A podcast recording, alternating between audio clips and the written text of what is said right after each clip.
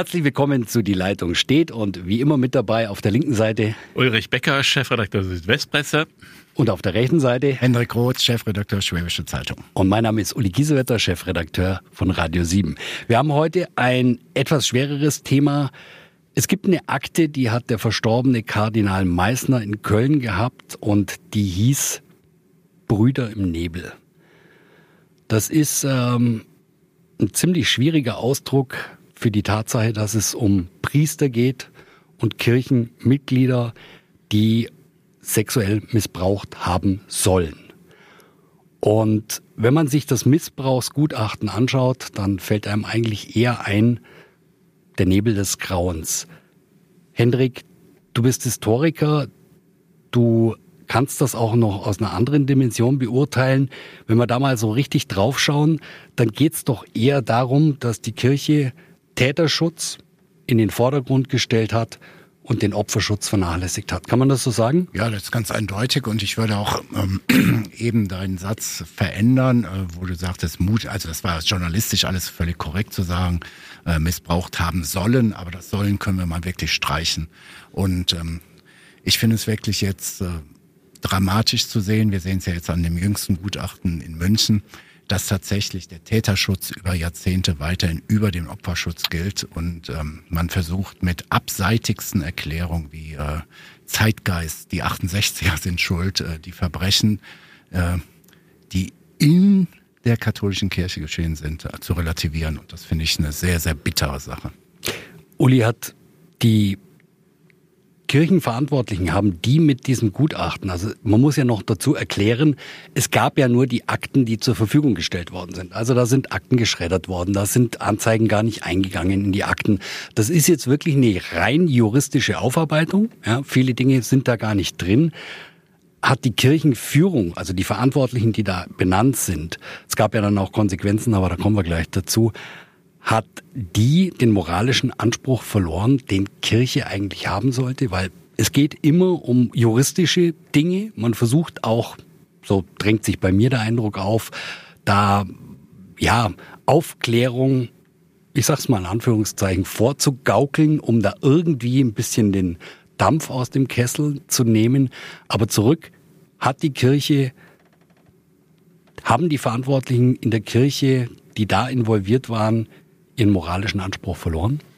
Naja, Moral ist ja immer ein, ein weites Feld und schwierig zu beurteilen. Und von daher möchte ich moralisch da äh, gar nicht den Stab brechen, kann ich, kann ich gar nicht.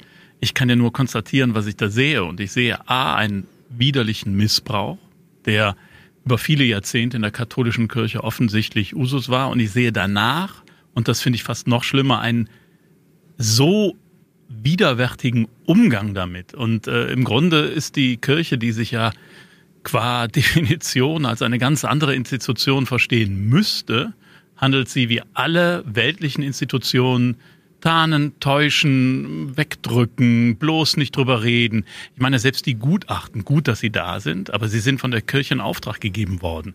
Also das ist so ähnlich, als würde äh, Philip Morris mal eine Untersuchung in Auftrag geben, ob Rauchen schädlich ist.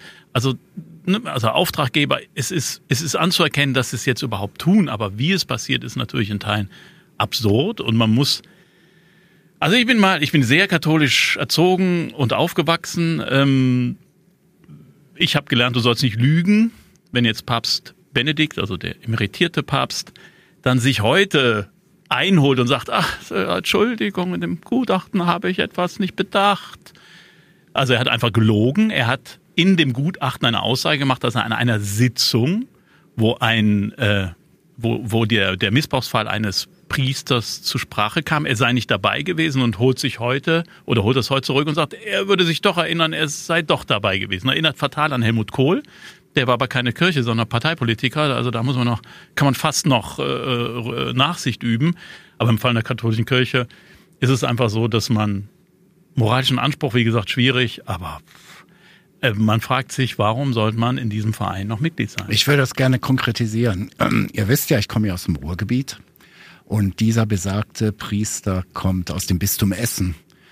Und ich kenne wirklich sehr, sehr viele Menschen aus dem Ruhrgebiet, die diesen Fall en Detail kennen. Und zwar seit fünf, sechs, sieben, acht Jahren. darüber auch offen sprechen. Fakt ist, dieser Mann hat Kinder missbraucht und hat sich nach München geflüchtet und hat dort seelsorgerische Aufgaben übertragen bekommen. Ich dachte, man sollte es so oft nicht sagen, wir als Journalisten, aber manchmal fehlen auch Journalisten die Worte. Und dann wird relativiert auf Teufel komm raus. Also In dem Fall sage ich wirklich mal bewusst auf Teufel komm raus, denn diese katholische Kirche hat ja immer einen hohen moral- und ethischen Anspruch. Da gibt es noch den Teufel, etc. Ich frage mich allen Ernstes, wenn ich ein so gläubiger Mensch bin, der diese Verbrechen begeht, wie stelle ich mir denn das jüngste Gericht vor? Ganz ernsthaft. Also man macht dann öfters so mal seine Scherze, so, aber mal ganz ernsthaft. Ich habe dann Theologie studiert. Ich bin überzeugt, den Glauben weitertragen zu wollen. Ich bin überzeugt davon, dass mein Glaube der richtige ist. Und da sind ganz klare Angaben. Und dazu gehört, ich muss mich irgendwann für meine Tätigkeiten auf dieser Welt rechtfertigen. Wie soll das gehen? Also man muss sich ja auch mal vorstellen, dass da Opfer und eben auch Eltern von Opfern, da wurde wissend in Kauf genommen, dass da ein Pädophiler, ich nenne das jetzt mal so, versetzt wird und möglicherweise wieder Straftaten begeht. Und man hat das einfach, um den Deckel drauf zu halten, wegdiskutiert oder erstmal gar nicht diskutiert. Ja, und man versucht es jetzt wegzudiskutieren. Ja. Jetzt ja. ist die Version, man habe bei dieser Sitzung darüber debattiert, wo der gute Mann wohnen könne. Ja, also, ob er eine Unterkunft erhält in München, ja. um, um, äh, an einer Therapie teilzunehmen. Ich habe noch, äh, ja. ich habe noch eine Frage an dich, Uli, weil du das vorher angesprochen hast. Der Papst hat ja jetzt heute so ein bisschen zurückgerudert. Als er damals Papst war, also Benedikt, ja, Kardinal Ratzinger, da hat ja jemand anders für ihn die Verantwortung übernommen. Ist das systemisch in der katholischen Kirche, dass jedes Mal, wenn solche Dinge passieren, dass einfach versucht wird zu vertuschen und jetzt einfach die Lage trotz der dürftigen Akten so klar war, dass man gar nicht mehr anders konnte und dass man gesagt hat, man muss jetzt was tun und ich nenne es mal so ein, ein Auftragsgutachten erstellt hat, weil ähm, viele sagen ja zum Beispiel die Kritiker vom eckigen Tisch, also das sind die ähm, Menschen, die die Betroffenen vertreten, die sagen ja, Kardinal Wölki hat bekommen, was er bestellt hat, ein Gutachten, das ihn entlastet. Ja, man muss ja alle, alle Systeme, die so aufgebaut sind wie die katholische Kirche, haben natürlich in sich, dass die Untergebenen Verantwortung übernehmen, damit die, die, die Vorgesetzten nicht ähm, in Misskredit geraten. Also ähm, der, der Missbrauchsskandal und, und die gesamte Aufklärung liegt ja nur offen dass das System katholische Kirche ein ganz großes Problem haben. Also die Legitimation, die natürlich Bischöfe, Priester aus ihrer Weihe nehmen, aus einem göttlichen Auftrag, ist halt eine schwierige, wenn man so, ein Befehls, so eine Befehlskette hat. Und die Priester sind ja dem Ortsbischof und der Ortsbischof wiederum dem Bischof von Rom, also dem Papst, ähm, haben ihm totalen Gehorsam geschworen. Und das führt natürlich zu solchen Systemen, die eigentlich, wenn sich die oberste Instanz schützen will, überhaupt nicht an Aufklärung interessiert sind. Also der Kardinal Müller, ein sehr konservativer äh, äh, Nett ausgedrückt. In Rom, der, der vom Nachfolger auch schon äh, ähm, ruhig gestellt worden ist, also von Papst Franziskus, der nimmt jetzt Benedikt wieder in Schutz und sagt, das seien nur Verleumdungen von Menschen, deren, äh, die, die eine andere theologische Ansicht hätten als äh, Papst Benedikt oder der ehemalige Papst Benedikt. Also da sehen wir, da, da sind ja ganz andere Kräfte am Werk, die diese Aufklärung komplett behindern. Ähm, wenn die wenn die katholische Kirche es ernst meinen würde, müsste die gesamte deutsche Bischofskonferenz einfach mal aufstehen und sagen, wir treten zurück. Und dann könnte die deutsche Kirche mal ein echtes Zeichen setzen und sagen, Bischofs, Bischöfe werden gewählt. Aber das ist natürlich nur Illusion. Das ist das, was die frühen Christen gemacht haben. Bischöfe wurden in der frühen Kirche gewählt. Hier werden sie eingesetzt und es ist, es ist ein intriganten Stadel erster Güte. Du sagst äh, Illusion, ich sag jetzt mal naiven Wunsch, weil darüber denke ich seit mehreren Wochen nach. Ich glaube ja immer noch, dass die große Mehrheit der Geistlichen in der katholischen Kirche mit all dem nichts zu tun hat, dass die extrem engagiert aus tiefstem Glauben und tiefster Überzeugung heraus Gutes tun wollen. Und die haben in dieser Hierarchie, bei der Gehorsam das zentrale Mittel ist, überhaupt keine Chance. Also ich stelle mir vor, ich bin ein engagierter Priester und ich stehe, Stand heute, direkt unter Generalverdacht. Und ich kann das, das nur, ich kann das nur aus dem, äh. aus dem Erzbistum Köln, was ich aus ehemalige Anschauungen ein bisschen besser kenne, sagen, die kritischen Stimmen sind schon in der Ära Meißner alle entsorgt worden, in Anführung, also auf Posten gesetzt worden, wo sie niemanden mehr schaden konnten, wo ihr Einfluss einfach schwach war und auch ihre, ihre äh, Einwendung und ihre Kritik wurde da nicht mehr gehört. Dieses System schafft sich Strukturen, dass Kritik nicht möglich ist. Uli, du hast es vorher gesagt, sag ähm, nicht moralisieren, das kann ich nicht. Versuch's jetzt nochmal anders. Hast du, hast du recht. Ähm, können wir hier nicht. Aber auf der anderen Seite ähm, verliert die Kirche damit nicht ihre Daseinsberechtigung im Alltag. Also ich meine, sie verschwindet ja immer mehr sichtbar aus der Öffentlichkeit. Ja, es gibt immer weniger Zulauf. Das mag mal punktuell in Krisensituationen ein bisschen anders sein, aber die Bedeutung schwindet, um es kurz zu machen. Und Hendrik hat gerade gesagt, es gibt so viele engagierte Menschen in der Kirche. Wir können da nicht äh, einen Bausch und Bogen, ja, den Stab brechen. Bedeuten diese Dinge, die jetzt da gerade passiert sind, dass die Kirche noch weiter an Bedeutung verlieren wird? Ja, absolut. Ich führe ja Gespräche mit Priestern, die ich auch von früher kenne, und die sagen, selbst die Menschen, die überzeugt waren, die mitgeholfen haben, sagen heute, ich, ich, ich bleibe nicht mehr in der katholischen Kirche. Also überzeugte Katholiken treten aus und sagen, ich will nicht länger in diesem Verein sein, weil der mich nicht mehr repräsentiert. Also der, der Bedeutungsverlust wird durch diesen Prozess nochmal beschleunigt. Und das Verrückte ist ja, dass diese Botschaft, die dahinter steckt, ja eine großartige ist, die in dieser Zeit, wo wir über Solidarität in der Gesellschaft reden, wo wir über Bewahrung der Schöpfung reden, also Klimawandel und unsere Aufgabe, das zu verhindern, die hätten ja großartige Botschaften. Und was tun sie? Sie beschäftigen sich vor allem mit sich selbst und den Missbrauchsskandalen und damit wird alles andere überdeckt und sie tun das halt als ein Club. Tut mir leid, ich bin auch ein alter weißer Mann, aber die sind noch ältere, weißere Männer. Also in dem Sinne, die erfüllen jedes Vorurteil, eines geschlossenen Clubs, der überhaupt keine Lust hat, sich irgendjemand zu verantworten. Außer dem lieben Herrgott, aber das ist halt schwierig nachzuvollziehen. Hendrik, ist es ein Skandal, dass da die Politik wegguckt und sagt, jetzt nicht wieder die Politik muss mal und dies und jenes. Aber die Politik sagt ja, Moment, also auch weite Teile der Öffentlichkeit, das gehört ja auch dazu, die sagen, ja, das muss jetzt eigenes Kirchenrecht und das müssen die jetzt mal für sich selber klären. Und ich bleibe nochmal dabei, damit es klar wird, da werden da einfach ein paar Akten hingekarrt, die durchaus löchrig sind. Und dann wird da so Pseudo-Aufklärung betrieben und dann heißt ja, okay, jetzt gibt's Konsequenzen. Der Wölki hat äh, zwei Personalien, glaube ich, entlassen oder den Rücktritt angenommen. Entlassen kann, das, kann man das so nicht nennen. Aber ähm, ist es okay, dass da so weggeguckt wird und man sagt, regelt ja. das mal schön intern? Nein, also ich, ich denke, die Politik ist da der falsche Adressat. Der Adressat ist die Staatsanwaltschaft. Nichts anderes. Und wir, kein Kirchen, also ich finde es jetzt mal wirklich Schluss mit lustig mit dem Kirchenrecht und so weiter. Ähm, wenn es jetzt noch, und das tut ja jetzt in München die Staatsanwaltschaft, ich glaube in 42 Fällen, ähm, wo noch tatsächlich ermittelt werden kann aufgrund der juristischen Möglichkeiten, dann wird das getan und dann heißt das für mich Haftstrafe. Ähm, die Politik, ja, was heißt die Politik? Da ist immer so ein großer Raum. Ähm, ich finde über Religion, die die politischen Parteien müssen äh, Debatten über Religion zulassen. Es ist ja ein absolutes Grundrecht, die Religionsausübung und so weiter und so fort. Deshalb glaube ich, ist das die falsche Nummer. Die Staatsanwaltschaft ähm, ist gefordert und darüber hinaus bin ich ganz bei Uli Becker, ähm, das ist nicht nur eine Krise. Wir hatten einen, Kommentar in der Zeitung, äh, da hat der Kollege, der studierter Theologe ist, geschrieben, ähm, die Kirche steht an einem Kipppunkt äh, und hat mich später angerufen und gesagt, eigentlich hätte ich schreiben müssen, sie schon längst drüber hinaus. Also es geht jetzt richtig, richtig bergab. Und ähm, da würde jetzt nur, was Uli auch sagte, eigentlich müssten jetzt die ganzen deutschen Bischöfe sich hinstellen und sagen, so Leute, wir treten geschlossen zurück. Also ich finde auch, also erstens, der, der weltlichen Gerichtsbarkeit müssen diese Täter unterliegen. Das ist ja inzwischen auch so, das war ja früher anders.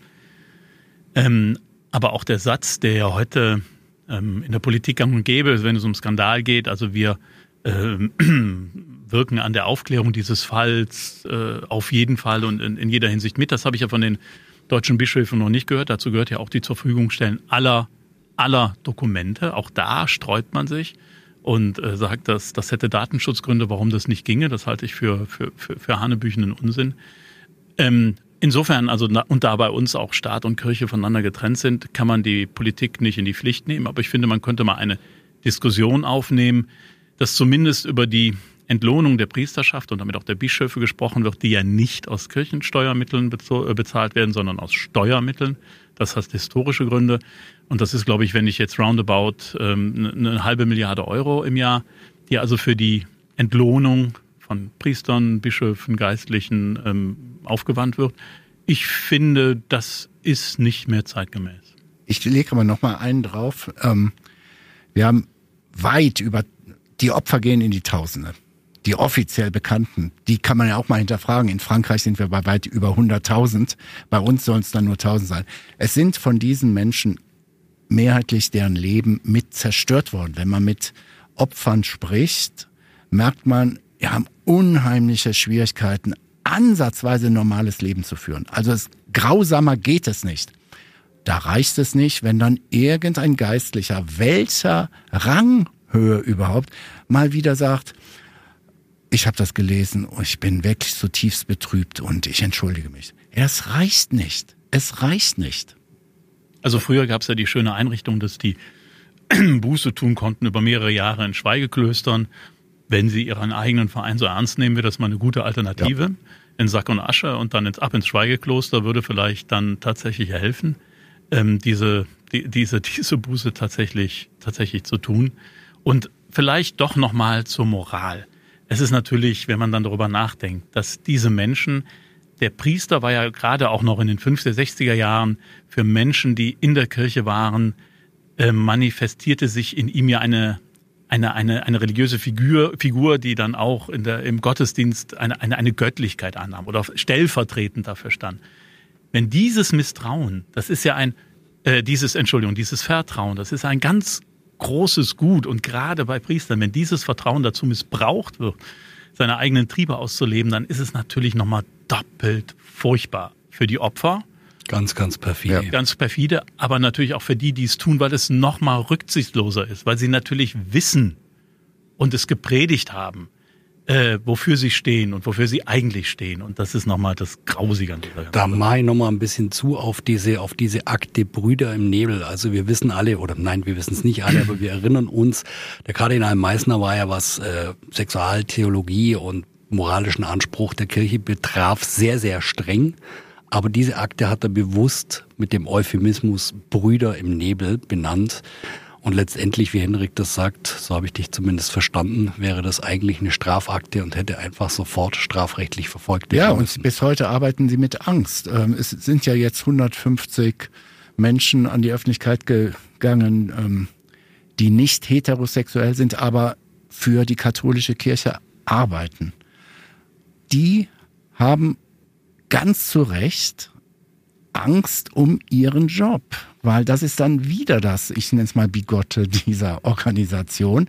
Sie predigt einiges, guckt weg und wenn dann irgendjemand auch im Laiendienst, aber für die katholische Kirche arbeitet und sagt, ich bin schwul, ich bin lesbisch oder was auch immer, riskiert er oder sie den Job, weil das nicht mit dem Willen des Herrn übereinstimmt. Du, also please. Also irgendwo hört's auf. Du sollst nicht lügen, aber latent wirst du zur Lüge gezwungen. Ja. Henrik, du kennst Papst Franziskus noch aus deiner Zeit in Argentinien. Viele waren wirklich hoffnungsfroh und haben gesagt, neues Kapitel in der katholischen Kirche. Das ging sich auch so an, neuer Papst. Da war viel Aufbruch da, da waren Dinge da, die sich wirklich positiv verändert haben. Wie beurteilst du das heute? Kann er da nochmal was bewegen oder ganz schwierig. Ich mach's mal auf die, also die verkürzte Version. Wir haben zwei Fraktionen. Das sind die sehr, sehr konservativen und das sind dann die pro äh, Franziskus-Leute. Franziskus selber als Bischof in Argentinien, Jesuit, war, was Moral anbelangt, auch sehr, sehr konservativ. Er ist, er ist aber ein, er gewinnt die Herzen der Leute, weil er einfach auf Menschen zugehen kann, was ja Benedikt als Intellektueller nie geschafft hat. Ähm, ganz, ganz schwierig. Er, er hat auch fe viele Fehler gemacht in, im Vatikan. Er hat einen erheblichen Teil der Kurie gegen sich und so weiter und so fort. Ich glaube kaum, dass da noch ähm, großartig was kommen wird. Ähm, man sollte Hoffnung nicht verlieren. Also wenn irgendwas zu verantworten wäre, was dieser Papst zu verantworten hat, äh, und da käme was raus, da würde wirklich, im wahrsten Sinne mein letzter Glaube völlig erschüttert sein, aber I don't know. Es ist, es ist ganz schwierig. Papst Franziskus ist natürlich theologisch kein, kein Modernisierer. Ähm, das ist er tatsächlich nicht. Und die, also die Möglichkeiten sind, oder er hat nur sehr geringe Möglichkeiten, weil auch die, die Zeit seiner Vorgänger, vor allem Johannes Paul II., der ja über 25 Jahre auf dem Papstthron saß, ähm, die haben natürlich die Kirche so konservativ geprägt, dass ähm, er kaum Möglichkeiten hat, auch in der römischen Kurie, das alles zu verändern. Von daher erwarte ich da nicht allzu viel, ähm, äh, ob, ob sich die Kirche gesund schrumpft sozusagen. Also ich glaube, im Moment haben wir noch 14 Prozent der Deutschen, die überhaupt eine, eine innere Bindung haben äh, zur Kirche, zur evangelische wie katholische. Ähm, ob, ob, ob das ähm, über die Jahre äh, passieren wird, weiß ich nicht, aber ähm, die Erneuerungsprozesse müssten schleunigst mal in Gang kommen, äh, sonst sehe ich da auch schwarz. Aber ich möchte mal zu deinem Einstieg sagen, ähm, da stimme ich dir nämlich auch zu, eigentlich, und das meine ich jetzt ähm, mit Christentum, da nehme ich auch die evangelische mit rein, wir stehen vor so schwierigen Jahren, Jahrzehnten, wo wir wirklich auch einen Kompass brauchen, einen moralischen Kompass. Und da wäre, in meinen Augen, ist die Kirche gefordert, ähm, mit diesem Kompass mitzumachen. Ob man ihn dann mitträgt oder nicht, aber eine starke Stimme ist in meinen Augen ganz, ganz wichtig im Zuge von Erhalt der Schöpfung und so weiter und so fort. Und diese starke Stimme hat sie in Deutschland komplett verloren. Komplett verloren. Niemand wird jetzt noch, ähm, es wird keine gehen wir mal in die alte traditionelle Tagesschau. Jetzt kann irgendein Kardinal sagen, so und jetzt wollen wir mehr Windkraft oder was auch immer. Ist ja, ich konstruiere jetzt mal sowas. Das ist den Leuten mittlerweile völlig egal. Also die, sie muss sich aus sich selber erneuern. Wie? Ist mir ein Rätsel. Vielleicht am besten mal sich an den Laien orientieren. Maria 2.0, die haben allesamt Forderungen aufgestellt, ähm, die mit der Realität in Deutschland zusammenpassen. Ähm, das gefällt den alten weißhaarigen Männern nicht wird ja früher oder später ohnehin, das läuft ja alles in Richtung Spaltung hinaus. Also das, das modern denkende Christen, also Maria 2.0, der synodale Weg, das heißt also ein, ein Zusammenspiel zwischen Laien und auch tatsächlich gemeinsam mit den Bischöfen, wo man versucht, Kirche neu zu denken. Wenn das nicht funktioniert, dann werden sich die Gesellschaften, also die westlich modernen Gesellschaften abtrennen oder aber, das sehen wir ja in Nordamerika und auch in Südamerika, es gibt ein, ein, eine, eine Vielzahl von Freikirchen und so Kirchen, die irgendwie noch christlich sind, aber dann auch anderen Strömungen unterliegen. Ähm, das, das diffundiert und löst sie auf. Erneuerung ist auch ein Thema für die CDU und da gibt es eine neue Personalie. Uli, wir bleiben bei dir. Ja, es gibt eine neue Personalie. Also zuerst mal die allerwichtigste, Fritze Merz. Fritze Merz hat's geschafft und wir jubeln alle. Juhu, juhu, juhu, juhu, gesagt, die leben länger. Fritze, Fritze. Ähm, also erstmal, Friedrich Merz hat es gut gemacht, weil er hat den Mitgliederentscheid für sich klar gewonnen. Ich finde jetzt die Kommentare 94,2 oder 6. Ich, ich weiß, nee, 65, ach, ach wie auch ah, immer. 94. 95, 95 sowieso. meinte ich auch, ja. Ist auch egal. Ist aber dass das so überragend sei, ja, das ist ein gutes Ergebnis, aber wenn zuvor die Mitglieder in großer Mehrheit sich für Friedrich Merz entscheiden, dann finde ich es okay, wenn diese Delegierten ja. bei der CDU sagen, das machen wir auch. Wenn die dann gesagt hätten, oh, nö, die blöden Mitglieder, wenn die mir da, also Friedrich Merz sitzt jetzt da und ich finde es gut, dass die CDU für sich eine Entscheidung getroffen hat. Das, wie man zu ihm politisch steht, eine ganz andere Geschichte, aber zumindest ist da jetzt mal einer, der jetzt für die CDU wieder den Kurs zeigt. Nur noch eins, bevor ihr loslegt. Es ist natürlich ein klares Zeichen. Angela Merkel hat gesagt, ich will nicht Ehrenvorsitzende werden, ich will nicht auf Video, per Videoschalte zugeschaltet werden und mit euch essen gehen will ich jetzt recht nicht. Das heißt, die Ära Merkel endet ja. und Merz, ich meine, er hat ihr zwar die Hand gereicht, aber naja, also ich weiß nicht, wie ehrlich das gemeint ist. Und, und auch der Ausdruck der Mitglieder, die wollten sozusagen den, den, den Merkel, und Ballast ist es ja nicht, die haben ja nun eine, eine erfolgreiche Zeit gehabt, aber die wollten die Ära Merkel loswerden. Und jetzt gucken wir mal, was kommt. Aus Ulmer Sicht, Ronja Kemmer im äh, Präsidium der CDU, was ähm, eigentlich eine überraschend ist, weil sie noch sehr jung ist. Aber die hatte ja im März 21, hatte ja schon mal äh, gesagt, ich fände es gut, wenn Markus Söder Kanzlerkandidat wird. Und ähm, damals haben alle gedacht, oh, oh, Ronja, jetzt ist deine Karriere vorbei. Und manchmal kommt es anders, als man denkt. Ich glaube, das einstehend für Söder hat ihr jetzt bei März geholfen. Hätte sie gesagt, ich bin Team Laschet, wäre das jetzt nicht so gut gelaufen. Aus Ulmer Sicht, also wir sind wieder sozusagen dabei. Ähm, was, mich, was mich betrübt oder was ich schade fände, Annette Wiedmann-Mautz ist rausgewählt worden. Schade, weil ich fand, das war eine, war eine ja, aber das sehe ich gute Stimme. eine ganze Spur schärfer jetzt. Du hast eben gesagt, ähm, Merz hätte so das die Zeichen des gemeinsamen Essens mit Merkel und so weiter und so fort. Er hätte ja auch mal ein bisschen auf diesen Merkel-Flügel zugehen sollen. Will sagen, er hätte verhindern müssen, dass Wittmann Mautz als Vertraute der Ex-Kanzlerin so abgemeiert wird.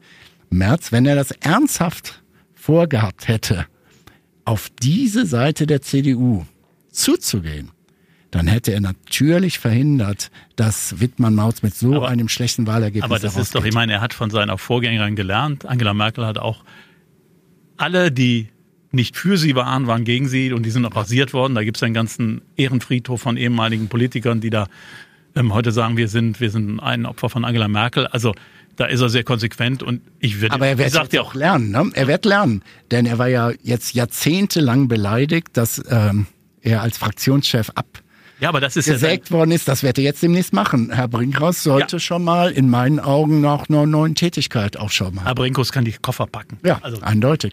Uli hat es gesagt, also generell Friedrich Merz, bisschen mehr konservativ, konservativeres Profil. Da haben ja ein paar danach gelächzt. Also viele Abgeordnete im Osten sahen das so, aber auch viele Konservative hier bei uns im Südwesten. Du sagst, er hätte ein bisschen mehr auf seine, ja, ein bisschen mehr auf die Mitte zugehen können. Nee. Okay. Ich sag, er hätte es mal, also wenn er wirklich so an der Mitte interessiert wäre, dann hätte er das gemacht. So ist es für mich ein Beleg, er zieht jetzt seine Nummer durch. Strategisch richtig, dass er sich quasi auf den Markenkern, auf den konservativen Markenkern der CDU konzentriert, Uli? Na, schauen wir mal, wo die Mitte sitzt. Also wir kennen ja den Spruch, Wahlen werden in der Mitte gewonnen. Und da, also da muss er aufpassen, wenn er was er ja im Vorfeld schon mal versucht hat und dann während des Laschet-Wahlkampfs ist er da ein Stück weit wieder von abgerückt dass er mit stärker konservativ äh, äh konservativen Thesen versucht, auch sagen wir, mal, in Richtung der, der Menschen, die dann zur AfD abgedriftet sind, dass er die wieder zurückholt. Aber er muss natürlich gucken, dass er in der Mitte das Tor nicht aufmacht. Da, wo die SPD jetzt ein Stück weit wieder reingegangen ist, Angela Merkel hatte das ja ganz stark besetzt, hatte eine in Teilen sozialdemokratische Politik gemacht, jetzt rückt die SPD wieder da rein und für ihn wird das eine Balance. Also ich glaube nicht, dass du mit einer konservativen Politik eine Mehrheit finden wirst. Das wird er nicht schaffen. Politisch und nur politisch gesehen ist es eigentlich ganz gut, weil man wieder Lager hat. Man hat wieder eine klarere Sicht. Man hat wieder eine klarere Sicht auf, auf, auf Politik. Also man weiß, da steht die FD, äh, SPD und da stehen, stehen die Grünen, die CDU konservativer. Also sozusagen die, die, die Lager werden wieder ein bisschen klarer. Ob er damit Erfolg haben wird, ich bin mir da noch sehr unsicher, aber wir werden es ja sehen. Der Wüst muss im Mai NRW verteidigen. Schauen wir mal. Hendrik, was meinst du? Ich wollte jetzt gerade nur sagen, ich finde, Herr Becker sollte sich auf die Kanzel bewegen und irgendwelche katholischen Priester ersetzen, denn das war ein hervorragendes Schlusswort. Es war fast ein Wort zum Sonntag. Das lassen wir jetzt aber zum bei, Montag. Genau, das lassen wir jetzt bei dir. Hendrik, vielen Dank, dass ihr da wart. Wir hören uns wieder in genau 14 Tagen um 18 Uhr. Dann kommt die nächste Ausgabe von Die Leitung steht. Und vielen Dank, Uli Becker, Chefredakteur der Südwestpresse und Hendrik Roth, Chefredakteur der Schwäbischen Zeitung. Danke. Bitte schön. Danke, bis demnächst.